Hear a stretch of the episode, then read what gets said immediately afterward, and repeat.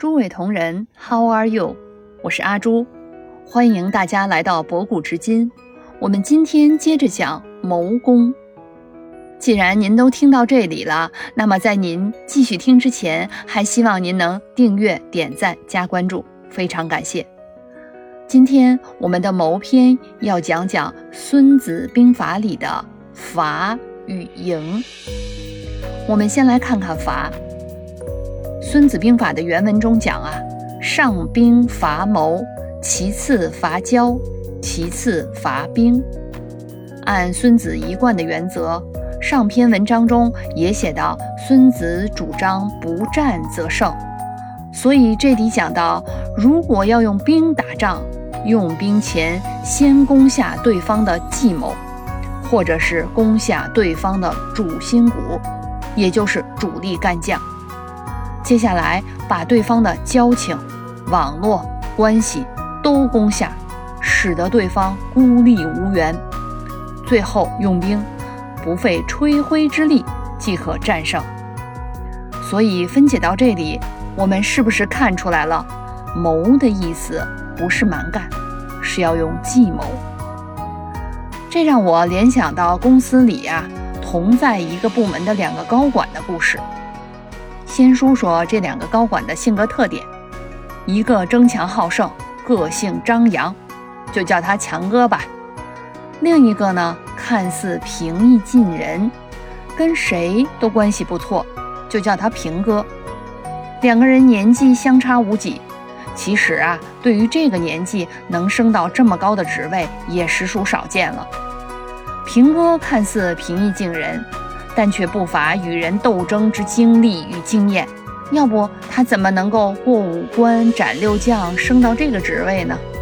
我们再说说强哥，强哥的性格啊，就是争强好胜，个性张扬，所以跟身边的人各种争抢，估计是他根深蒂固的执念。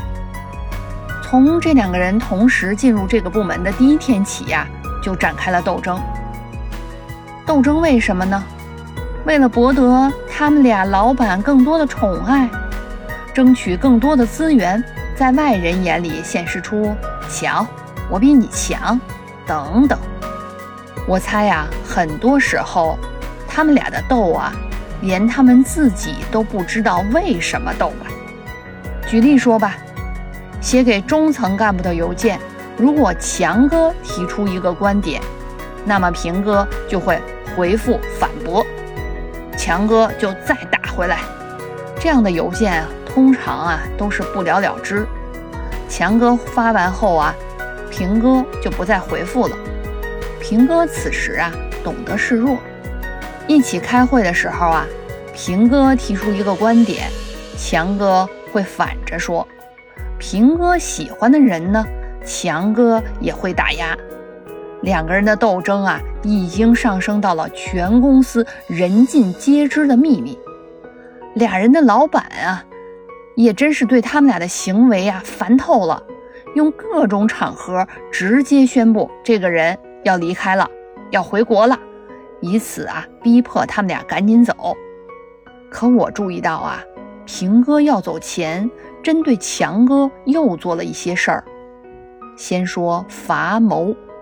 也就是伐他的爱将。强哥有一名爱将，在强哥的心目中啊，爱将踏实能干。强哥一心捧着爱将，要给他升职呢。自然，强哥在大老板那里啊，没少说爱将的好话，夸赞能力强等等。平哥团队里啊，当时缺少一名中层，平哥在这时候啊，就跑去找大老板了。诉说这名中层角色有多么的重要，这个团队需要多么强的一名干部。与此同时啊，告知大老板时间紧迫，最后请求大老板把强哥手下的这名爱将啊派到这个岗位上来。也就是什么呢？平哥把强哥的爱将派到自己这里来。说到这里，大家一定看出来平哥的心机了。他把强哥的心腹啊、爱将抽走了，挪到自己这里来，最终伐谋计划圆满成功。伐谋的同时啊，平哥也不忘记伐交。他利用平日里平易近人这个人设，与其他高层吃饭、聊天的时候啊，渗透似的，一点儿点儿的开始说强哥的各种坏话。强哥平日里本来就争强好胜，性格张扬，就这样的表现也是让他吃了不少亏。于是啊，大家对强哥的印象都很糟糕。我认为平哥伐交的第二大招也圆满成功了，还用伐兵吗？此时的强哥已经挺消极的了。也许正在琢磨着如何扳回这一局呢。说完了伐谋、伐交、伐兵，我们还要强调一点啊，就是不是胜了敌人你就赢了，关键是你自己变强了还是变弱了。孙子在原文里说：“齐下攻城，攻城之法为不得已，修鲁焚温。”具器械，三月而后成；具阴，又三月而后已。将不胜其愤而以复之，杀士卒三分之一，而成不拔者，此攻之灭也。我们先来直译一下这里讲的意思：工程其实是非常惨烈的，是下策的下策，所以呀。称之为不得已而为之，修鲁焚温，具器械。接下来我们修建很大的工程车辆，准备各种工程的器械。这些东西啊，至少要三个月的时间。聚阴指的是我们准备那些土方工程，修土筑墙、修地道、战壕，这又得至少三个月的时间。以赴，顾名思义，就是士兵们密集的强攻。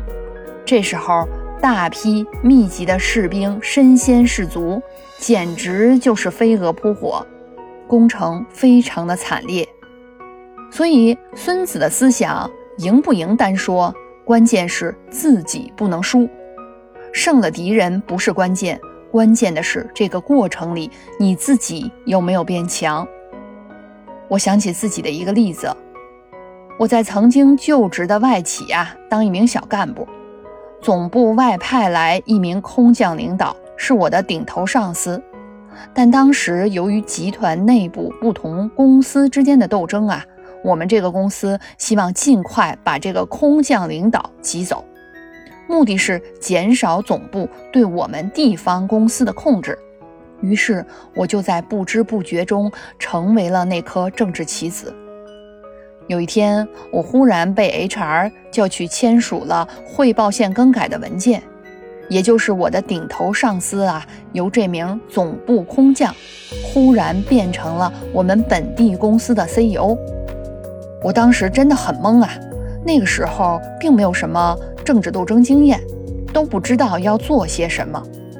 最主要的是，当时在系统里的 call center owner 也改了，由原来的那个总部空降变成了我，这就意味着我其实拿到了实权。此处心酸的过程跟纠结的过程，我就不多赘述了，无非就是总部派来的这个空降啊，有总部的撑腰，是不愿意走的，而我手握实权，不能让他参与太多。这种忽然要干掉自己老板的感受其实很不好。我跟总部空降这个同事呢，也没有什么个人冲突，可我还要硬上。最终结果啊，当然是总部空降一年半后回归总部。我本人呢，也在两年之后离开了那家公司。斗争的过程堪称惨烈，但对于我个人来说，提升很大。我看懂了什么叫政治斗争，看清了很多人的姿态，最主要的是我的心智变得很强大。知乎上不是有句话说，人优不优秀不重要，心理强大最重要吗？说完了自己斗争的惨痛经历啊，我还想举个年轻人职场中常遇到的例子，我们现在的年轻人啊，在职场中如果不满了，通常就会选择跳槽。常常有人说希望找到钱多、活少、离家近的工作。好吧，如果这三点你全占上了，表面上看那绝对是赢家呀。可是我们再仔细分析一下，是真的赢了吗？是赢了自己吗？钱多当然不错呀，可后面还活少。活少意味着你跟之前比，你的工作范围、工作内容比原来少了。你仔细衡量一下，你拿着这份钱多的工作，你的市场价值是还在持续上升吗？还是逐步下降呢？特别是对于年轻人来说，你的工作价值一定要伴随着你的市场价值逐步提升，才叫做赢。这才能叫做跳槽，千万不可图一时之利，盲目因为跳槽涨的那一点点薪水就去跳槽，失去了你的市场价值，失去了你可提升的空间。当你到了中年以后啊，你就会越来越感受到年轻时候不断的提升、持续提升自我价值，提高你的市场价值，也就是我们常说的 market value 有多么的重要。那才是赢。好了，今天的博古知今《孙子兵法·谋篇》伐与赢，我们讲完了。感谢您收听，期待与您下次相约。